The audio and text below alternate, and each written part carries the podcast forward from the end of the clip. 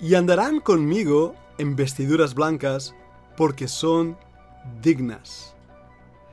Qué palabras tan extraordinarias. En el griego original lee así: Hoti, axioi, eisin. Andar con Cristo implica ser dignos de andar con Cristo. Y en ese aspecto es un poco diferenciado en esa dignidad de Dios y del mismo Señor Jesucristo. Miremos dos pasajes. Uno se encuentra en el capítulo 4 y versículo 11. Ahí leemos, Señor, digno eres de recibir la gloria y la honra y el poder, porque tú creaste todas las cosas y por tu voluntad existen y fueron creadas. Señor, digno eres de recibir la gloria. Vayamos a otro pasaje, esta vez en el capítulo 5 y versículo 9. Ahí leemos, y cantaban un nuevo cántico, diciendo, Digno eres de tomar el libro y de abrir sus sellos, porque tú fuiste inmolado y con tu sangre nos has redimido para Dios de todo linaje y lengua y pueblo y nación. Digno es el Cordero, digno es Dios, digno es Jesucristo. Pero esta dignidad forma parte de su mismo ser, de su mismo carácter, de lo que Él es. E, es como su santidad, es como su omnipotencia, su omnisciencia. Esa dignidad es su mismo ser. Ahora, nosotros tenemos el privilegio de andar con Cristo. Somos hallados dignos de andar con Él. Vamos a ver más esta palabra en un sentido negativo en el capítulo 16 y versículo 6. Es la misma palabra en griego, pero aquí aparece traducida de una forma diferente. Dice así, por cuanto derramaron la sangre de los santos y de los profetas, también tú les has dado a beber sangre, pues lo merecen. Son dignos de ello, son dignos del castigo. Ahora pues, ¿qué quiere decir eso de ser dignos de algo? Vamos a desarrollar aún más aún la palabra. La palabra es aisho. Quiere decir literalmente considerar digno, tener por digno. Vamos a ver cómo se puede usar como verbos, como nombres, como adjetivos, y en cada una de esas situaciones nos enriquece aún más el conocimiento de la escritura. Cuando somos considerados dignos, en primer lugar es de la estima tenida por Dios. Dios muestra su favor para con nosotros en 2 Tesalonicenses 1:11, que nuestro Dios os tenga por dignos de su llamamiento, lo cual implica y sugiere gracia, simplemente el regalo de Dios. Ahí no dice haceros dignos, sino estimados como dignos, ver el favor de Dios hacia nosotros. En Hebreos 3:3 dice dignos de mayor gloria de Cristo en comparación con Moisés mismo, Cristo es realmente reconocido como alguien que en su mismo carácter es digno, como ya hemos dicho en el libro de Apocalipsis.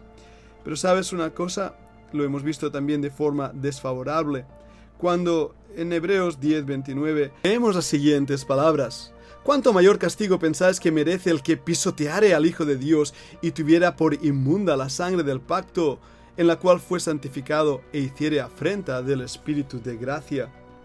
¿Cuánto mayor castigo? La dignidad del castigo. Es interesante en comparación a esto ese sentir que tuvo ese centurión romano respecto a sí mismo en Lucas capítulo 7, 7, y hablaremos de él cuando nos acerquemos a ese capítulo. Él se veía indigno indigno de la gracia de Dios. Sí, es cierto, es usado también en 1 Timoteo 5:17 por la iglesia con respecto a sus propios ancianos. La palabra ahí es traducida como honor. Y la palabra implica el aprecio que debemos tener hacia los siervos de Dios, lo cual es algo bíblico. No debe ser confundido, por supuesto, con la indignidad de aquellos que utilizando el nombre de siervos o pastores o ancianos o predicadores o misioneros o lo que fuera en el nombre de Dios, se convierten en meros vividores, abusadores, controladores, hijos del diablo más que de Dios. Tenemos que ser también dignos como siervos, siervos dignos del llamado que hemos recibido. La palabra también aishios aparece como un adjetivo Y eh, se puede traducir como algo de peso, digno, valioso, y ahí es donde se dice de personas y de sus actos en un buen sentido. Aparece en muchísimos pasajes. Puede ser traducido como correspondiente, merecedor de algo, por ser adecuado. Una vez más, habla directamente a aquellos que estamos sirviendo al Señor en una exhortación directa a que nuestras vidas sean dignas, sean realmente de peso, valiosas, sean vidas que corresponden a nuestro propio llamado, merecedores de algo, por ser adecuado. Somos siervos inútiles, no lo olvidemos, pero a la vez y directamente somos llamados a vivir una vida digna. Por último, es usado también como un adverbio, y aquí se nos presenta algo interesantísimo. Puede ser traducido como dignamente o como es digno como es digno de Dios, por ejemplo, en 1 Tesalonicenses 2.12. Ahí nos habla de cómo debiera ser la vida cristiana. Mira este versículo en tercera de Juan y versículo 6. Los cuales han dado ante la iglesia testimonio de tu amor y harás bien en encaminarlos como es digno de su servicio a Dios para que continúen su viaje. Porque ellos salieron por amor del nombre de Él, sin aceptar nada de los gentiles. Qué característica de moverse por amor a Cristo y no por amor al dinero o a otras pasiones. Simplemente por una entrega.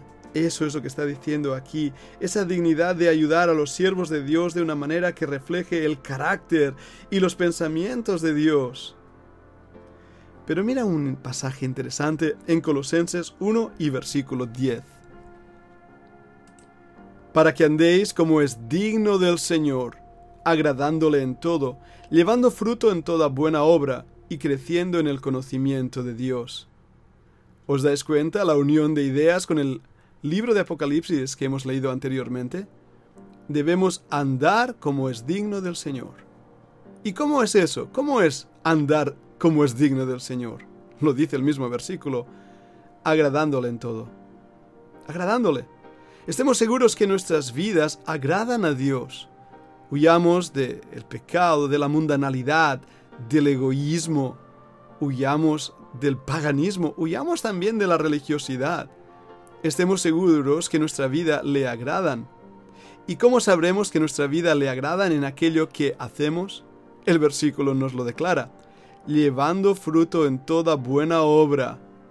Cuando nuestras vidas están llenas de fruto, de fruto que glorifica al Señor, porque es el fruto del Espíritu Santo, entonces podemos estar seguros que le estamos agradando. Y esto no es una tarea difícil de hacer. La lista del fruto del Espíritu aparece en las Escrituras. ¿Lo recordáis?